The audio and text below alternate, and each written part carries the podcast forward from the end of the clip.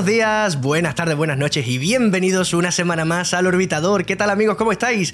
Tatiana, qué contento que estoy hoy porque, a ver, yo que estoy aquí en control de misión, pues eh, no, pero tú que estás a los mandos del Orbitador y toda la gente que nos escucha, toda nuestra tripulación, sois astronautas. O sea, vosotros sois astronautas para mí. Pero es que hoy o sea, hoy contamos con el placer de tener a bordo a dos verdaderos astronautas, Tatiana. ¿Cómo? No puedo, o sea, no, no puedo. Mira, te dije, te dije esta temporada que tenías que poner más plazas en la nave y fíjate que ya empezamos a estar apretados otra vez. Han, han, llegado los fondos, han llegado los fondos. Mira que he puesto 25 asientos que se los pedí prestados a la Starship, pero volvemos a estar apretados. Pablo, Sara, ¿qué tal? Muchísimas gracias por estar aquí, bienvenidos. Hola, muchísimas gracias por tenernos. Muy buenas, muchas gracias. Encantados de estar aquí.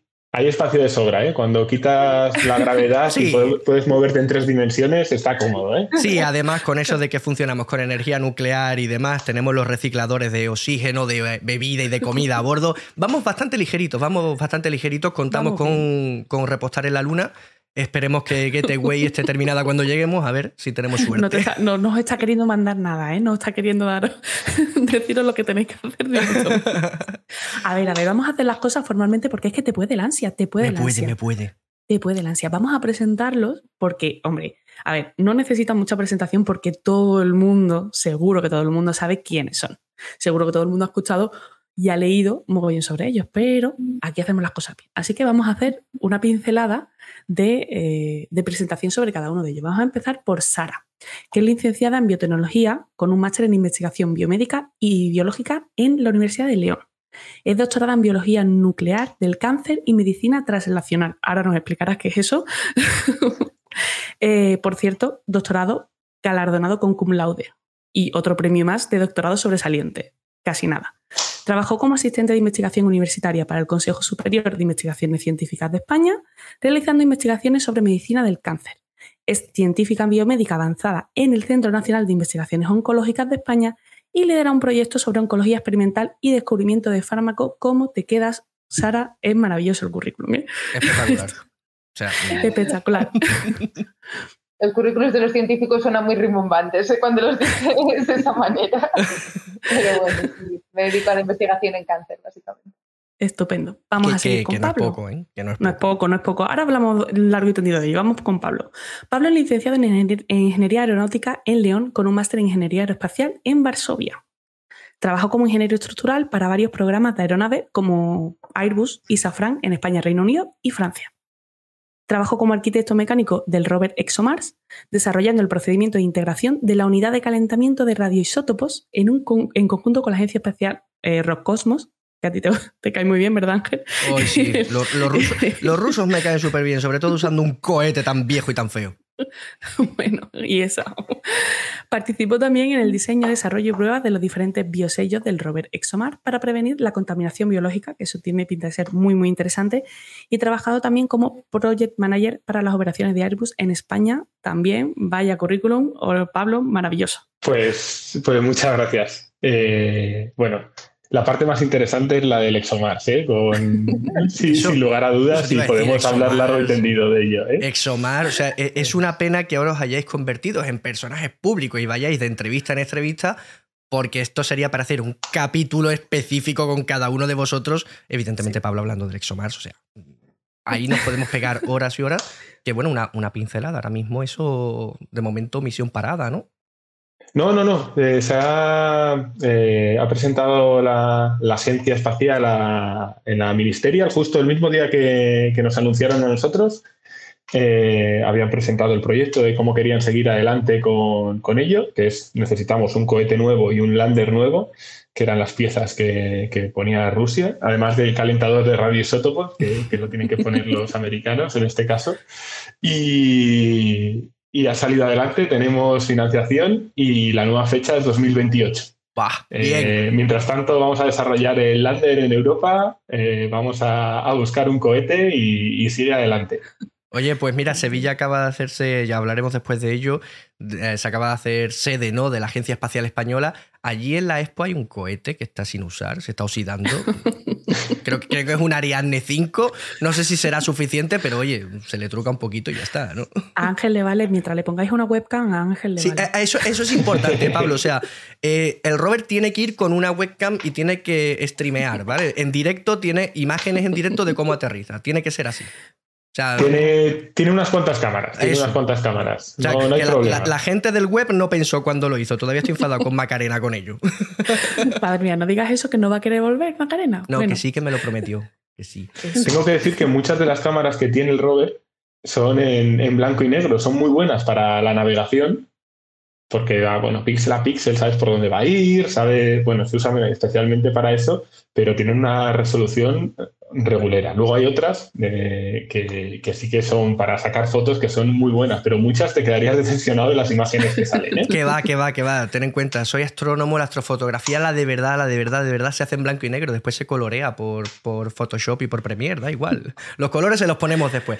Bueno, eh, os estáis convirtiendo en personas públicas, os estáis de entrevista en entrevista, como estamos diciendo, pero realmente vosotros sois personas que lleváis toda vuestra vida en investigación, en laboratorio. ¿Cómo os está sentando? ¿Qué tal esto de enfrentarse a las cámaras y los focos?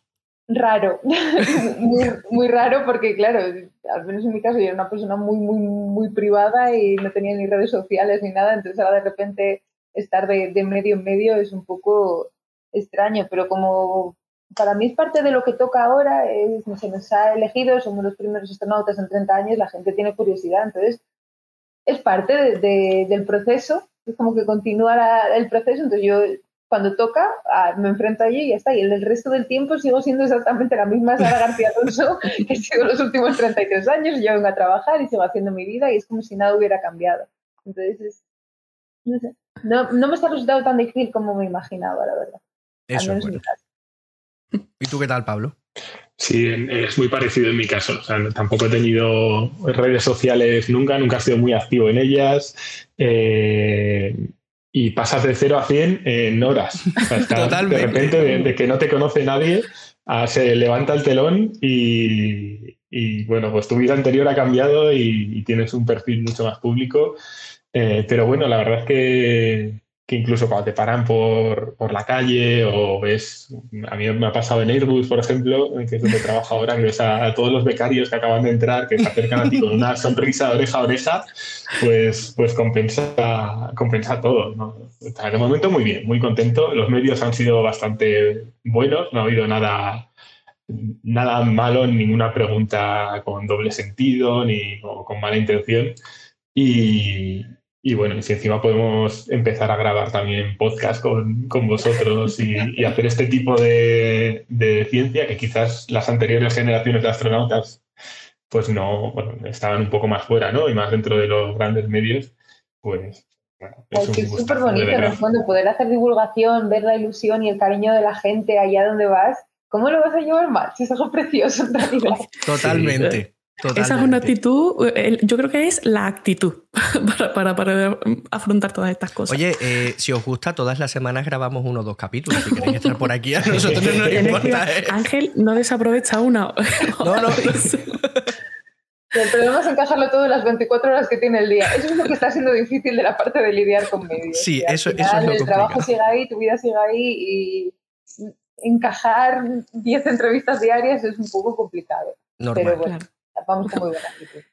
Pues mira, eh, seguramente la gente tiene mucha curiosidad sobre lo difíciles que han sido las pruebas, los exámenes, todo, todo el proceso de selección y demás. Lo que pasa es que esto lo habéis hablado ya con, con infinidad de medios, estaréis ya hasta, hasta aburridos de, de repetir lo mismo.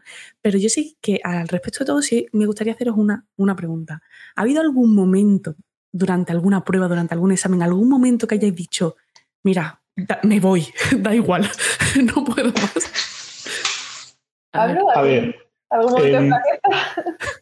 momento algún en, en serio, no- nunca lo he pensado, pero sí que hubo al final del primer examen que nos hicieron, que fueron 11 horas, la última prueba que nos pusieron, que nos tuvieron haciendo una cosa relativamente sencilla con un joystick, pero eso no se acababa nunca. Estuvimos como 20 minutos y ya decía, mía, ni astronauta ni nada, yo quiero, quiero irme a casa, no, no he agarrado un joystick con más fuerza en, en mi vida. Pero, pero se hizo muy largo, se hizo muy largo. Yo, eh, la prueba en la que hubo un, tuve un momento de flaqueza que por ganas me habría marchado fue en el panel de entrevistas de la penúltima fase, que, que, Pablo lo sabe porque le mandé un WhatsApp que súper deprimida después de la entrevista, pero ahí hubo un momento en que me sentía tan indefensa, tan nerviosa y tan insegura que por ganas me habría marchado y lo, y lo hubiera dejado. Pero obviamente has invertido tanto, has puesto tanto de ti, tanto esfuerzo y tanto corazón en ello que no, no te vas a permitir flaquear porque precisamente eso es lo que buscan, ver si, si aguantas el tipo.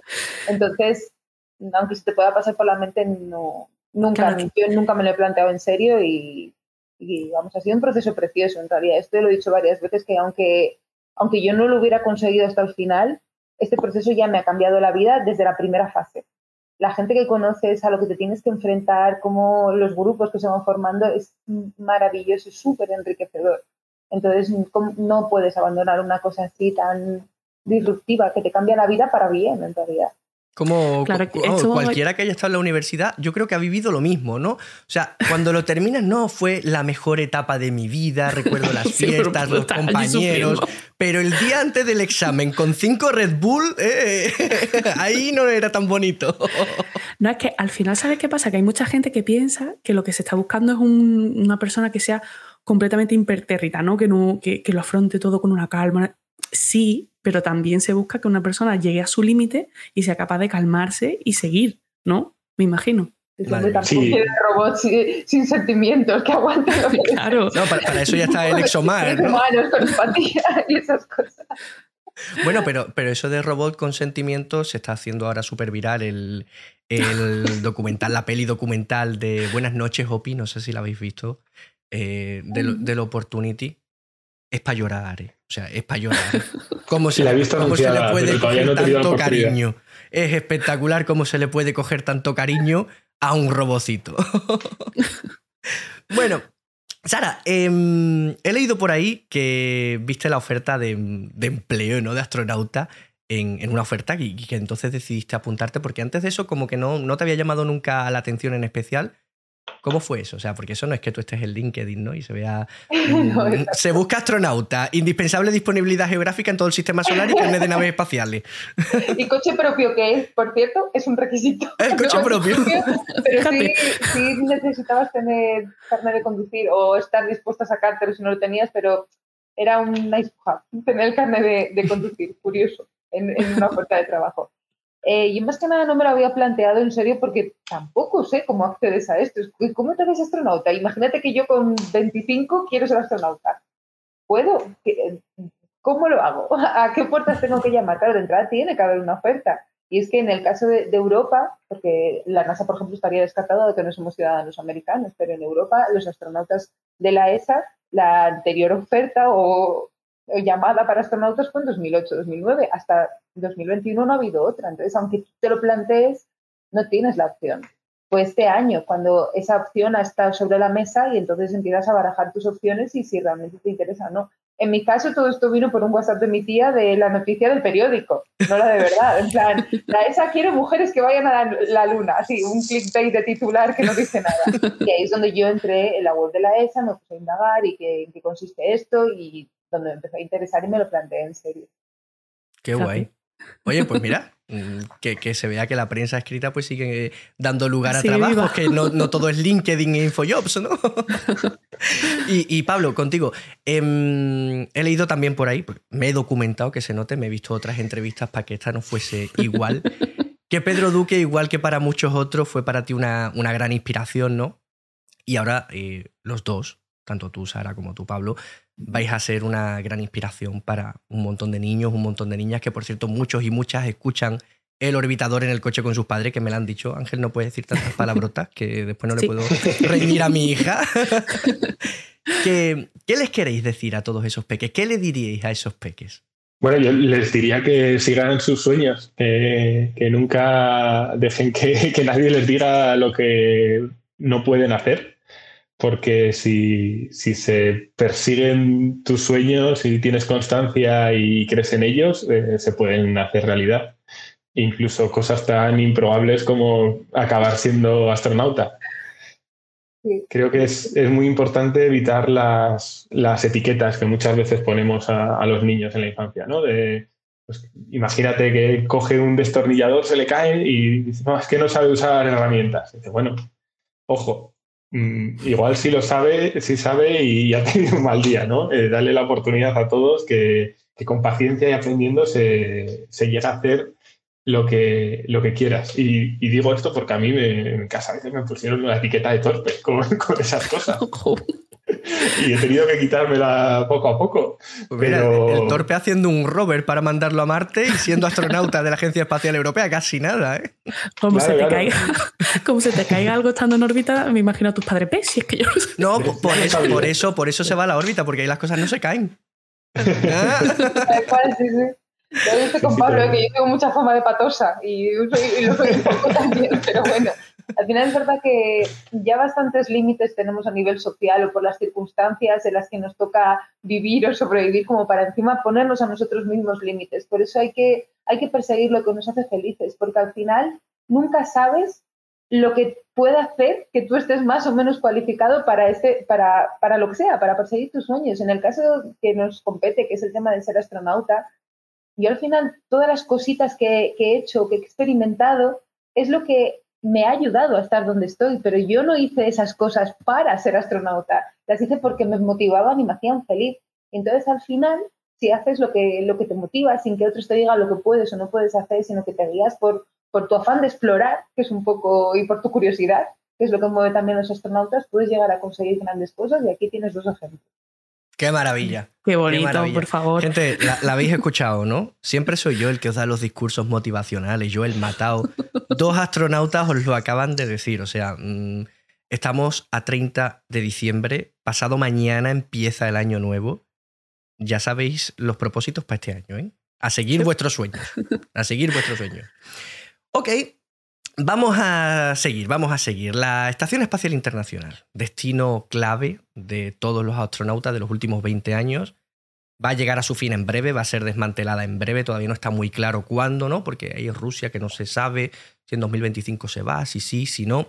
El caso es que a un medio largo plazo los únicos destinos parece ser eh, esa gateway en órbita lunar, bases en la Luna, incluso viajes más lejanos vosotros realmente vais a tener la oportunidad de, estar en ese tipo de misiones. No es lo mismo ir a la órbita que dentro de la inmensidad del universo, es ahí al lado, que ya irnos a la Luna, irnos a Marte, Europa, Encélado. ¿Cómo, cómo os veis ante esa posibilidad? se miran el uno al otro. vale, pero eso que va a ir antes, así que... Pues... Venga, me toca.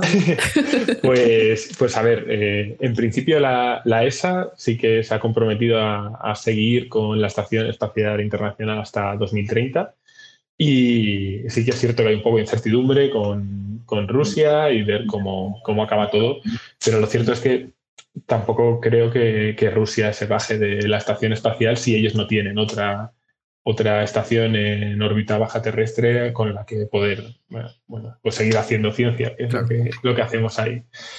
Eh, entonces yo confío bastante en que llegue hasta 2030. De hecho, espero que sea así porque los astronautas de nuestra generación no vamos a volar antes de 2026 y somos, ahora mismo somos cinco eh, titulares y 11 reservistas y más o menos la ESA está teniendo un vuelo por año. Entonces, pues 2026, 27, 28, 29 y 30 te salen cinco.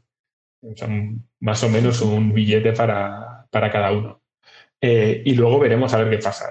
con todos los proyectos de estaciones comerciales que hay, el, el entorno va, va, a cambiar muchísimo en los próximos años. Eh, en cualquier caso, la, órbita baja es el, sitio donde nosotros, los astronautas novatos, tenemos que ir eh, para nuestra primera misión.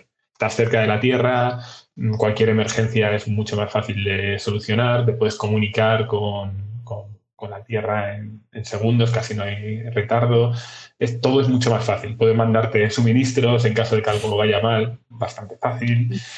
Eh, a medida que te vas alejando, eso se complica vamos a volver a la Luna. En 2025 va a aterrizar la, NASA con Artemis por primera vez eh, desde hace 50 años, que se ha hecho justo, ha sido ahora justo el 50 aniversario de, la última visita que hicimos a, la Luna.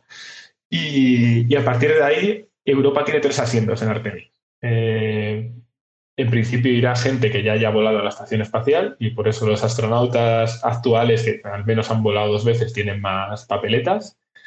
Y, veremos cómo evoluciona luego a partir de 2030. Si sigue habiendo más oportunidades con Gateway y para, para, ¿por qué no poner los pies en la Luna? Eh, va a haber un europeo que va a poner los pies en la luna en los próximos 10 años. A ver, la gente, eh, la gente como yo dice, qué guay tiene que ser astronauta. Los astronautas tenéis que pensar, qué guay tiene que ser pisar la luna, ¿no? O algo así. cada uno ahí aspira a lo que va bien. Claro. Desde un punto de vista más realista, pues claro, hay que centrarse de momento en la baja órbita y la Estación Espacial Internacional, porque también hay que adquirir experiencia. Pero Aquí hay muchos años de carrera profesional por delante y esto está cambiando a una velocidad tremenda y es lo que comentaba Pablo, ahora van a entrar muchos actores, muchas eh, empresas en juego, va a llegar un momento en que ir a la baja órbita sea como cogerse un taxi. Sí, o sea, realmente sí.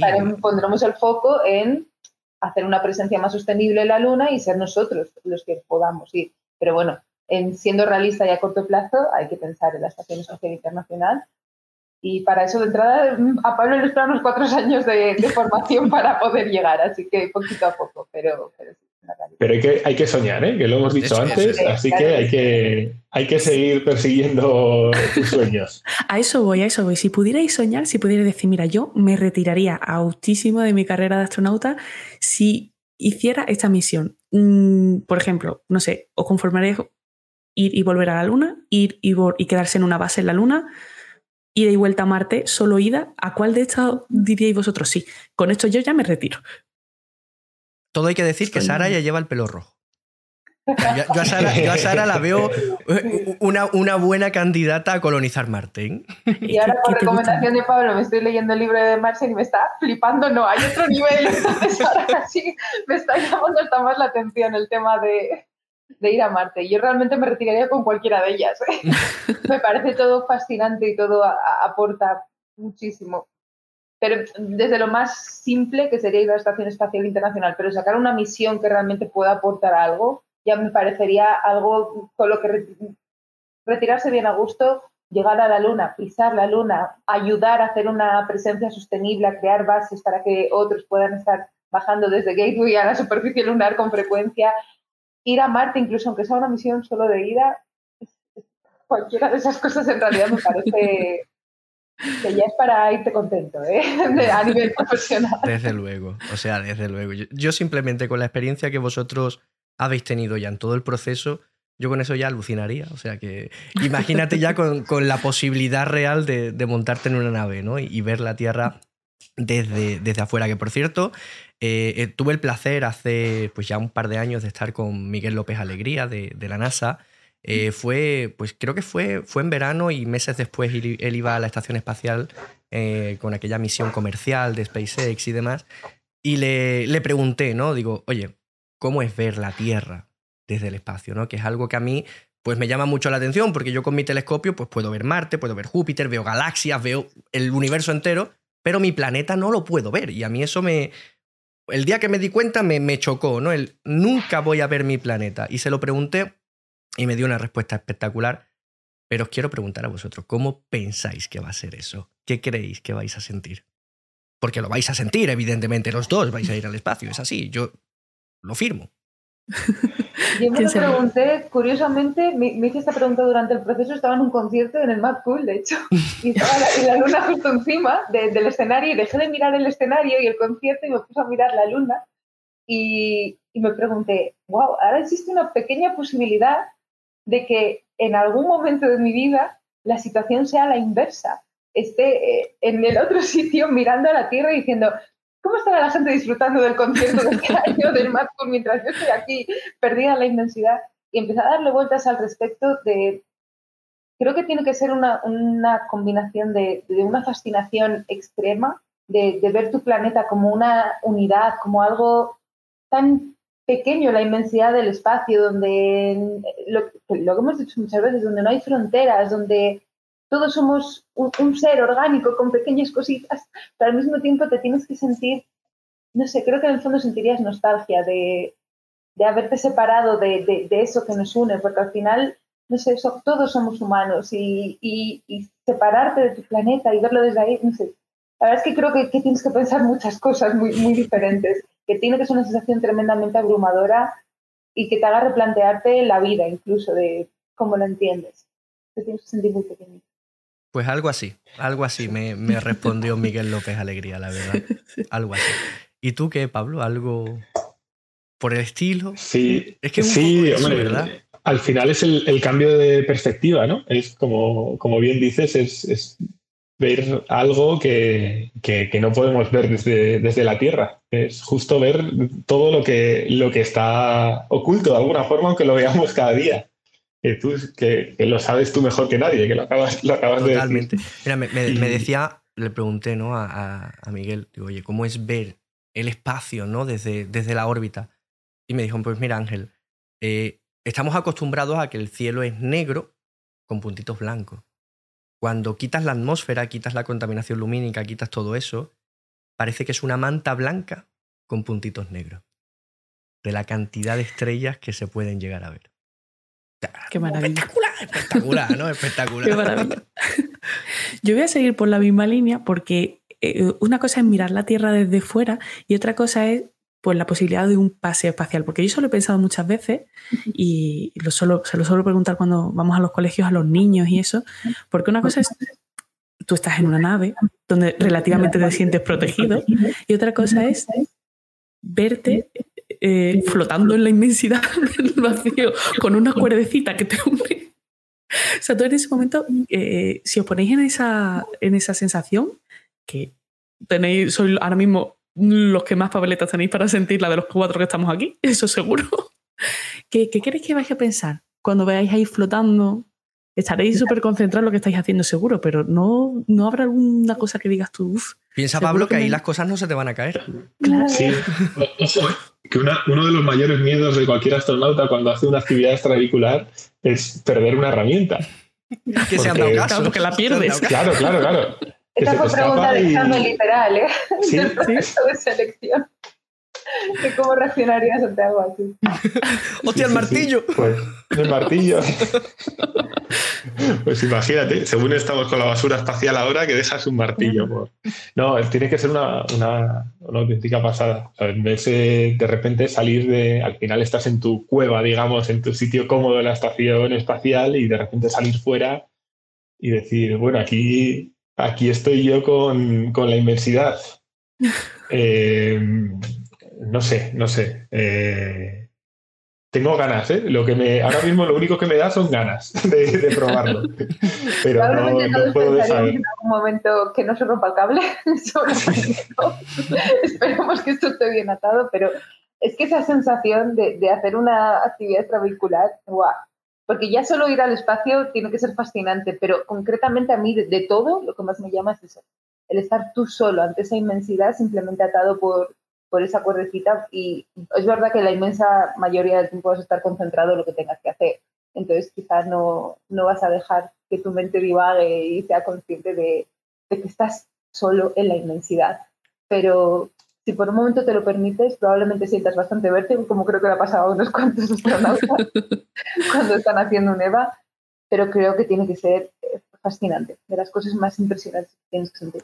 Salvando las diferencias, yo creo que tiene que ser un poco como, como a mí me encanta cuando, cuando estoy nadando en la piscina y me hundo y quedarte ahí que no escuchas nada o que lo escuchas todo como, como amortiguado, pues más ahí que solamente vas a escuchar tu propia respiración y en todo caso las comunicaciones. Y yo creo que tiene que ser una sensación así, pero, pero a lo bestia, ¿no? Como, como a lo bestia. La, sensación, eh, eh, la última vez que pregunté hubo una respuesta que me gustó mucho que fue qué silencio. y digo, pues no sé yo, es si te dejan en silencio, ¿no? Con tanta, me imagino que estarán dando instrucciones por todas partes. Yo me preocuparía si empezar a oír mucho silencio. claro, o sea, ¿qué, pasa? ¿Me, recibís? O me he quedado solo del todo. tiene que ser. El cable está bien amarrado. Ha mencionado Pablo el tema de basura espacial. Y era otra de las preguntas que quería haceros, porque eh, es verdad que hemos tenido un par de sustitos últimamente con el tema de la, de la basura espacial. Eh, nosotros hemos hablado mucho de, eso en el, en el, podcast porque no somos la gente normal a diario, no es consciente de la cantidad de basura y de las consecuencias de toda esa basura en órbita. Y una de esas consecuencias puede ser, pues, no sé, algún trocito, algún micrometeorito, algún trocito de basura que, choque contra la nave espacial o, si estáis fuera del vehículo como se conoce. Eh, hay muchas, aparte de ser muy guay, también hay ese tipo de peligro, radiación, etcétera. Si tuvierais que poner eh, vuestro top 3 de miedos de, estar fuera de, la Tierra, ¿cuál sería? Hombre, por las consecuencias evidentes y también a largo plazo, lo que más, más, más daño nos, nos hará es la radiación. Especialmente si hablamos ya de emisiones a la Luna. Esto ya va a limitar y, y a causar daño. A mí me lo preguntaron también durante el proceso. Una persona que se dedica a la salud, a la medicina humana, cómo concilias el hecho de que tú misma te estás exponiendo y que deliberadamente vas a cortar tu vida y vas a, vas a estar en riesgo con el tema de que promuevas la salud y demás. Creo que compensa con creces. Pero es verdad que es, es el mayor riesgo. Entonces, estaría en mi, en mi top lo que has comentado, que, que, parecía a lo mejor algo un poco casuístico de, wow, me va a chocar un micrometeorito, un trozo de debris de un satélite, ya es una realidad. De hecho, eh, no fue con la misión de Matías, si no me equivoco, de Matías Mauer, Pablo, ejemplo, que aquí sabes tú más seguro, eh, que tuvieron que hacer como una evacuación de Neva, porque... Sí, sí a ver, poco ha, habido, se hacen correcciones de, la trayectoria de la estación cada poco y, bueno, y en realidad de todos los satélites, que es, y es un problema bastante grave porque cada corrección que haces acorta la vida de los satélites porque gastas combustible. La estación espacial se puede recargar es un poco distinta, pero, pero sí, con, con Matías eh, tuvieron que cancelar una actividad extravehicular por si pasaba cualquier cosa y, y, si hay algún riesgo de ese tipo, pues todos los astronautas se meten en, en la Crew Dragon o en la Soyuz eh, para estar preparados para salir pitando en caso de que pase algo. Que se han dado casos, se, han, eh, dado casos incluso de, de, fisuras. De, hace un par de años se hizo bastante famosa una noticia de una pequeña fisura en, en, uno de los módulos de la ISS, producida seguramente por un, por un microimpacto, ¿no? Sí, sí, sí, sí, sí que puede pasar. Bueno, son, no, no es lo que más me preocupa, ¿eh? me da mucho más miedo la radiación y, y quizás, bueno, pues la, la, parte del despegue y la entrada, por supuesto, que al final para el despegue te estás subiendo encima de una bomba de 70 metros y, y la reentrada con, bueno, pues pasar de... Pablo, ¿cuál es tu, ¿Con cuál te quedas? ¿Qué te da más así? Me, me pongo aquí la entrevistadora, pero... No, no, sí. Muchos nos han preguntado por el tema de cuando estás encima del cohete, que tiene que dar bastante impresión, pero también la reentrada... Cuidado, entonces en tu caso, ¿cuál? Yo creo que el, cohete, al final, cuando te subes, te vas a tener tantas ganas. Y además, te, te subes, te sientas, vas a estar dos horas esperando el lanzamiento y yo me voy a quedar dormido. Totalmente. O sea, yo, en esa yo, buscaría la llave y el botón rojo para darle ya. ¿eh? Pero la, la, vuelta que es todo como más rápido y que no te, que no te da tiempo, que pasas de 28.000 kilómetros por hora, aceleras hasta, bueno, no sé exactamente qué, qué, velocidad alcanzas, pero se acelera un poquito.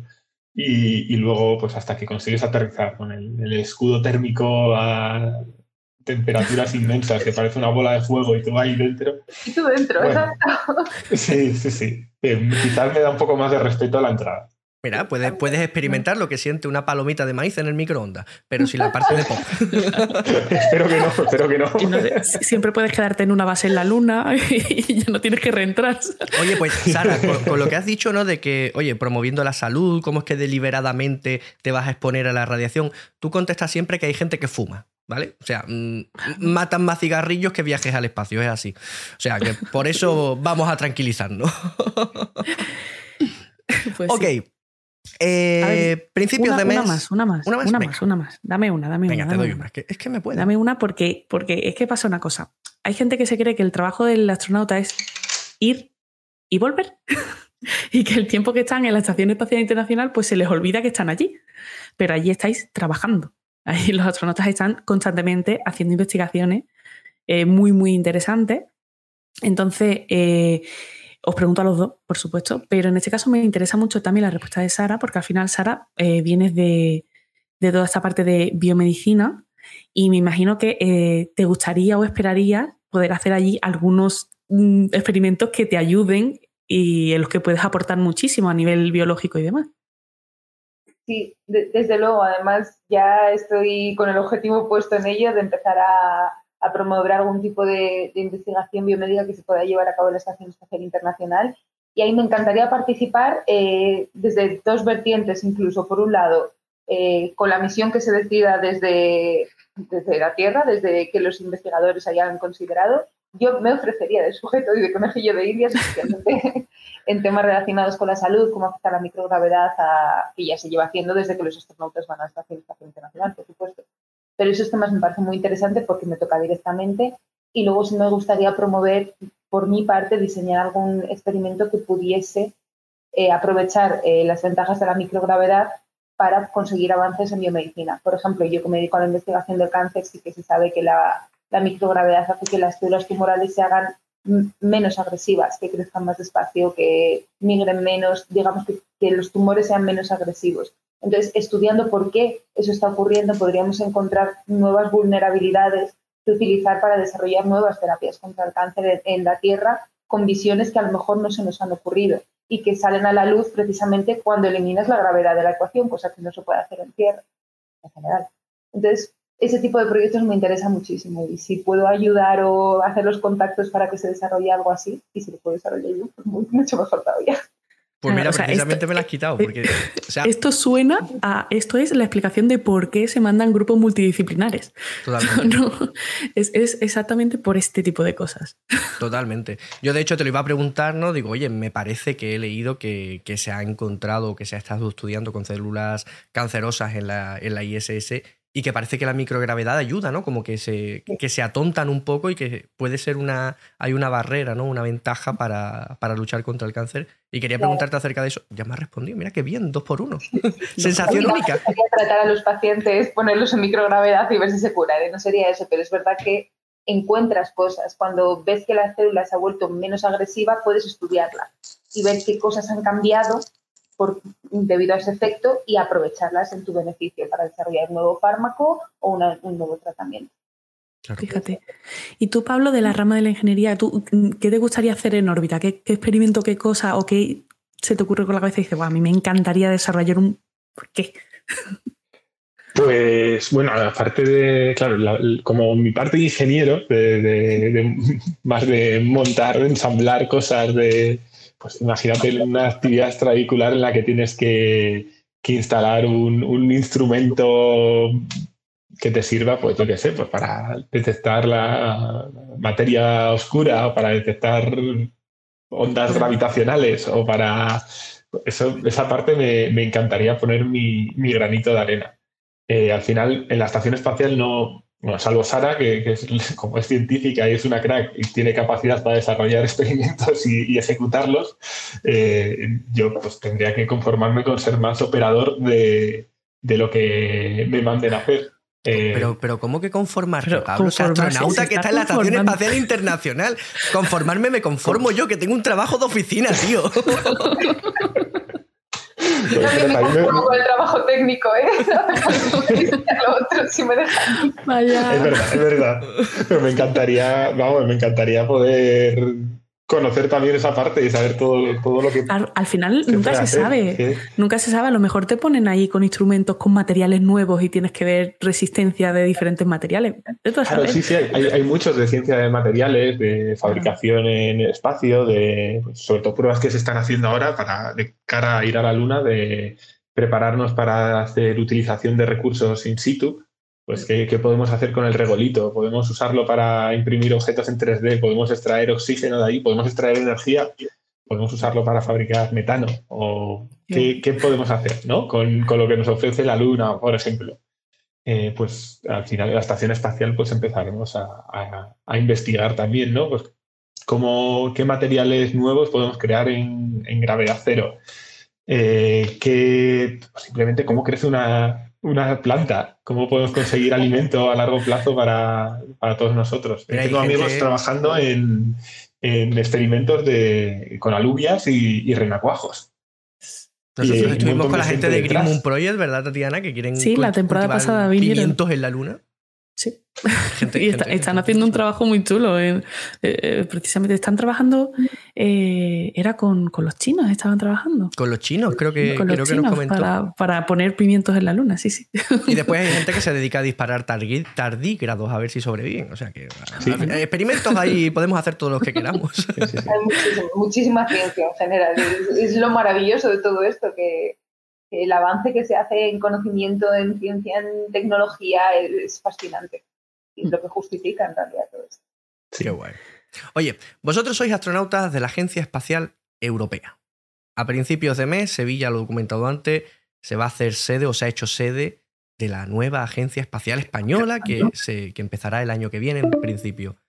Em, ¿Qué creéis que, puede aportar ¿no? una, una agencia eh, española, una agencia nacional a España, teniendo en cuenta que tenemos la, Estación Espacial o, teniendo en cuenta que España pertenece a la, a la ESA.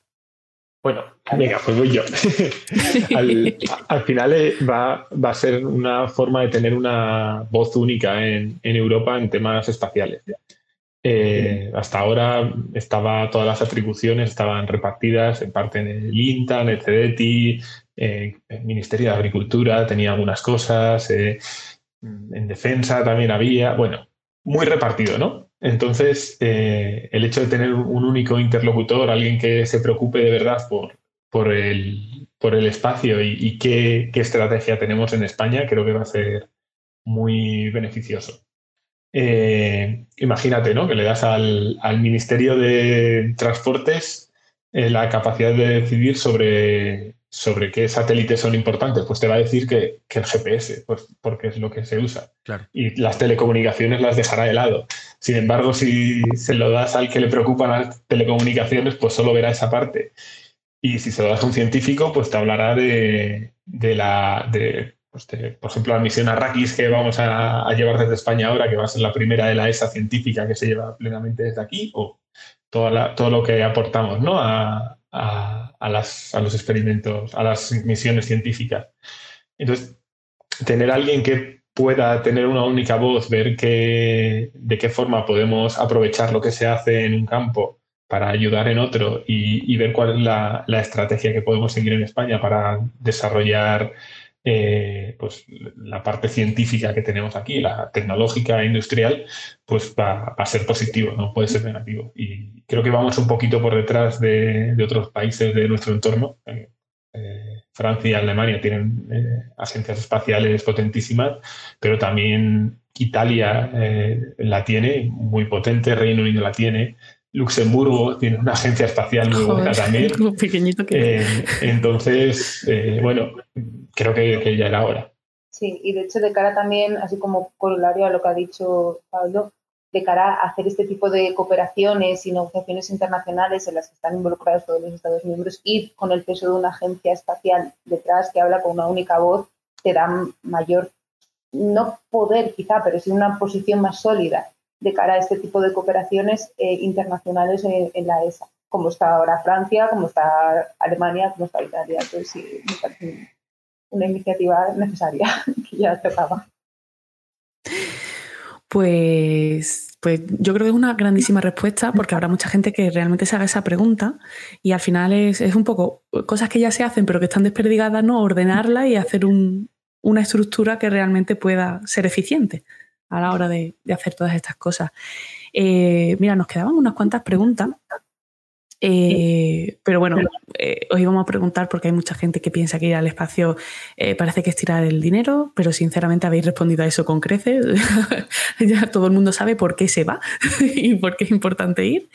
Em, y, y, lo que sí que me gustaría un poco es que nos contarais cómo ¿Cómo se plantea vuestro día a día a partir de ahora? Porque eh, yo sé que vosotros seguís trabajando como si no hubiera pasado nada, pero me imagino que habrá alguna diferencia, ¿no? Sí, especialmente en el caso de Pablo, que es el astronauta de carrera, entonces eh, por él. Sí, bueno, yo dejo el, dejaré mi trabajo, eh, supongo que a principios de marzo y en abril me mudo a Colonia y empiezo el entrenamiento. Entonces sí que va a ser un, cambio radical y voy a estar por lo menos dos años de entrenamiento básico allí que, eh, y, luego empezaré, bueno, estaré en esa etapa en la que esperas que te asignen una misión. Una vez que te asignen la misión, pues otros dos años de entrenamiento específico para, para esa misión.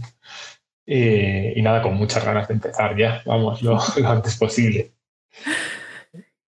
Tú, Sara, sigues en tu trabajo y esperas una llamada. Sí, eh, sí no, como dices, como miembro de, de, la Reserva de Astronautas de la promoción de 2022, vamos a tener como un contacto anual, desde luego ni nada que ver con el entrenamiento que va a tener Pablo, son contactos puntuales, pero es que todavía estamos definiendo entre el resto de reservistas, entre la propia agencia espacial, los gobiernos, cómo se va a gestionar todo esto.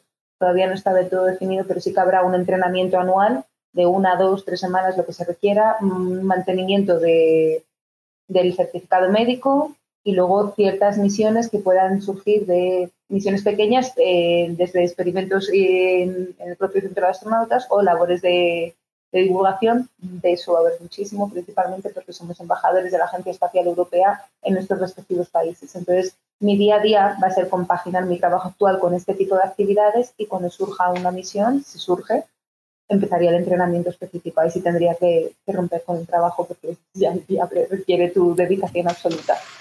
Bueno, y al mismo tiempo, cuando se termine ahora toda la vorágine de entrevistas y demás, pues hacerte eh, colaboradora asidual, ¿no? Del orbitador, por supuesto. es que no, da puntada sin hilo, ya lo he dicho antes. Chicos, de verdad es, eh, ha sido un auténtico placer teneros aquí. O sea, enhorabuena. Felicidades. Eh, no es suerte, menuda suerte, ¿viste? No, la habéis currado, la habéis ganado, la habéis luchado y estáis donde merecéis estar. Así que eh, nuestra más sincera enhorabuena de parte también, por supuesto, de todos nuestros oyentes. Y antes de iros, por supuesto, por supuesto, voy a fear la entrevista y os voy a poner un aprieto. Cohete favorito. Ya sabéis que no me podéis decir el Soyuz. O sea... es verdad. A ver, pues. A ver, yo a Pablo. Voy a hacer mi predicción. A ver, a ver. A Pablo, como ingeniero, yo sé que a esta maravilla del Saturno 5 le tiene mucho cariño, pero lo veo con bastante pinta del Falcon 9 y la Crew Dragon. Lo veo como. No sé por qué me, tira por ahí. Lo, veo muy de blanquito con ese traje condicionando. Ya estás condicionando. Pero a ver, que me diga. Vale, yo. A ver, joder, es que el Falcon 9 me, va a llevar al espacio. Eh, tengo, tengo, que elegirlo. Y el Saturn 5, que lo he visto en Florida, me gusta mucho, pero me gusta mucho más el, el Saturn 1B que es el predecesor, el, que voló Skyline, es, pero tiene una, es muy parecido, pero tiene unas aletas preciosas abajo. es como súper estilizado y súper bonito. Pero bueno, me voy a quedar con el Falcon. Me voy a quedar con el Falcon, tiene razón. Buena, buena respuesta, sí, señor Pablo. ¿Y tú qué, Sara?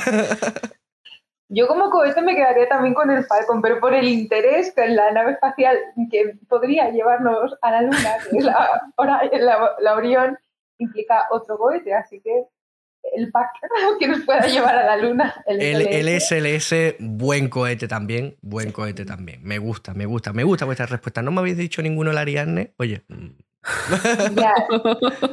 Me gusta más que el SLS, eh, hay que decirlo. El Ariadne me gusta más que el SLS. Bueno, a ver cómo funciona el 6 cuando empiece. Y pueda llevar humanos, y en ese caso será sí. cuando le adapten una, una cápsula propia. Oye, chicos, de verdad, eh, un auténtico placer. ¿eh? muchísimas, muchísimas gracias por venir. Sí, sí, desde luego. Nos lo hemos pasado genial. Gracias por la invitación, ha sido un gustazo. Nada, la semana que viene te vemos otra vez, Sara, y a ti también, por supuesto. ya que lo, ya que lo, que lo Muchísimas gracias. ¿eh? Nosotros nos lo hemos pasado genial, esperamos que vosotros también. Es vuestra casa, podéis volver cuando queráis. Y, de verdad, muchas gracias por vuestro tiempo y que ahora mismo eh, está muy, muy solicitado. Sabemos que nos habéis hecho un huequecillo. Así que, que nada, muchas gracias y, y hasta la próxima, seguro. Muchas gracias a vosotros. Muchísimas gracias. Eh, Tatiana, me voy corriendo a dar las últimas noticias del año. Así que déjame el orbitador, porfa. Venga, hasta luego. Vamos con las noticias, gente.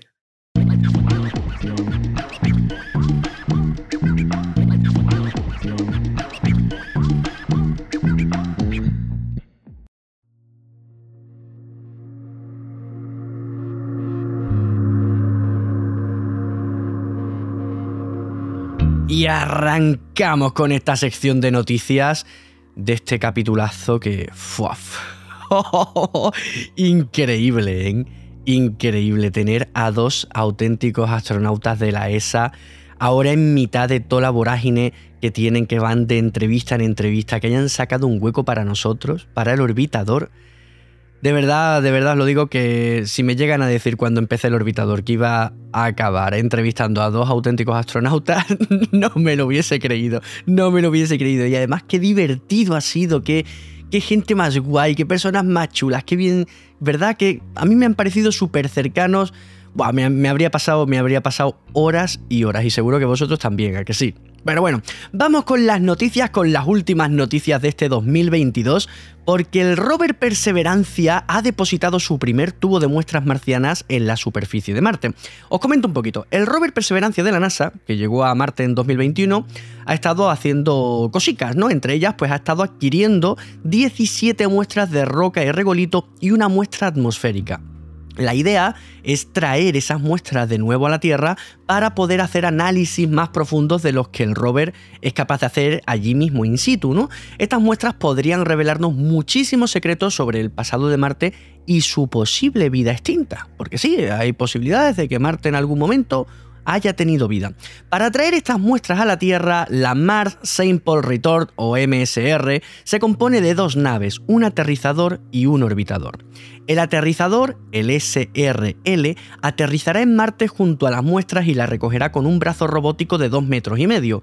Una vez aseguradas las muestras dentro de un contenedor, un pequeño cohete acoplado al contenedor lo lanzará hacia la órbita marciana, donde el orbitador lo capturará y lo traerá de vuelta a la Tierra. Sin duda es una misión muy complicada y con muchos factores que podrían fallar. Por eso mismo Perseverancia comenzará a tomar nuevas muestras a principios de 2023, por si acaso, esperemos que no, hubiese que repetir la operación. Esta misión de todas formas está recogida o está planeada para el año 2030 y será ejecutada en conjunto por la NASA y la ESA. Y vamos ahora con un estudio publicado en The Astrophysical Journal que afirma haber encontrado la población de estrellas más antigua de la Vía Láctea. Hans Walter Riggs, investigador principal del estudio y miembro del Instituto Max Planck de Astronomía, ha encontrado lo que él denomina el viejo corazón de la Vía Láctea a partir de los datos de Gaia. Este viejo corazón está compuesto por unas 2 millones de estrellas gigantes localizadas a 5 kiloparsecs del núcleo de nuestra galaxia. Son estrellas con una metalicidad muy baja, indicando que tienen una antigüedad de aproximadamente 12.500 millones de años, más de dos veces y media la edad de nuestro Sol. Estas estrellas se formaron cuando nuestra galaxia apenas tenía unos 1.100 millones de años y pueden revelarnos muchas respuestas sobre la historia de nuestra propia galaxia. Recordemos que estudiar nuestra propia galaxia es algo muy complejo, ya que no podemos observarla desde afuera y tenemos que basar todos nuestros estudios en imágenes y datos parciales y comparaciones con otras galaxias. Así que sin duda un descubrimiento muy emocionante. Y ya sí que sí, amigos, broche final, broche de oro a este 2022 final de este capítulo del orbitador. Muy especial muy, muy especial para mí, muy memorable. Mira que hemos tenido a gente top, ¿eh? Durante la segunda y durante esta tercera temporada hemos tenido gente top. Pero este capítulo es que ha sido tan divertido, es que me he reído tanto grabándolo, editándolo. Eso sí, tiene un trabajo previo bastante interesante. ¿eh? Tanto Tatiana como yo tuvimos que pasarnos días escuchando todas y leyendo todas las entrevistas que le habían hecho a Sara y Pablo porque no queríamos hacer la típica entrevista, no queríamos ni aburrirlos a ellos ni aburriros a vosotros, queríamos que fuese algo divertido, queríamos que se lo pasasen bien, que se sintiesen relajados y que sacasen su lado más natural tal y como han hecho. Así que de verdad, de verdad, de verdad, desde el orbitador, muchísimas gracias a la Agencia Espacial Europea, muchísimas gracias a Sara, muchísimas gracias a Pablo y por supuesto muchísimas gracias a todos vosotros. Queridos amigos, queridas amigas, feliz fin de año, feliz año nuevo. Nos vemos en 2023 con más misiones, que nadie piense que vamos a coger vacaciones, que nadie piense que esto va a parar, que esto sigue. Es el último capítulo del año, pero en breve tendremos de nuevo el primero del año. Queridos amigos, desde control de misión, corto y cierro.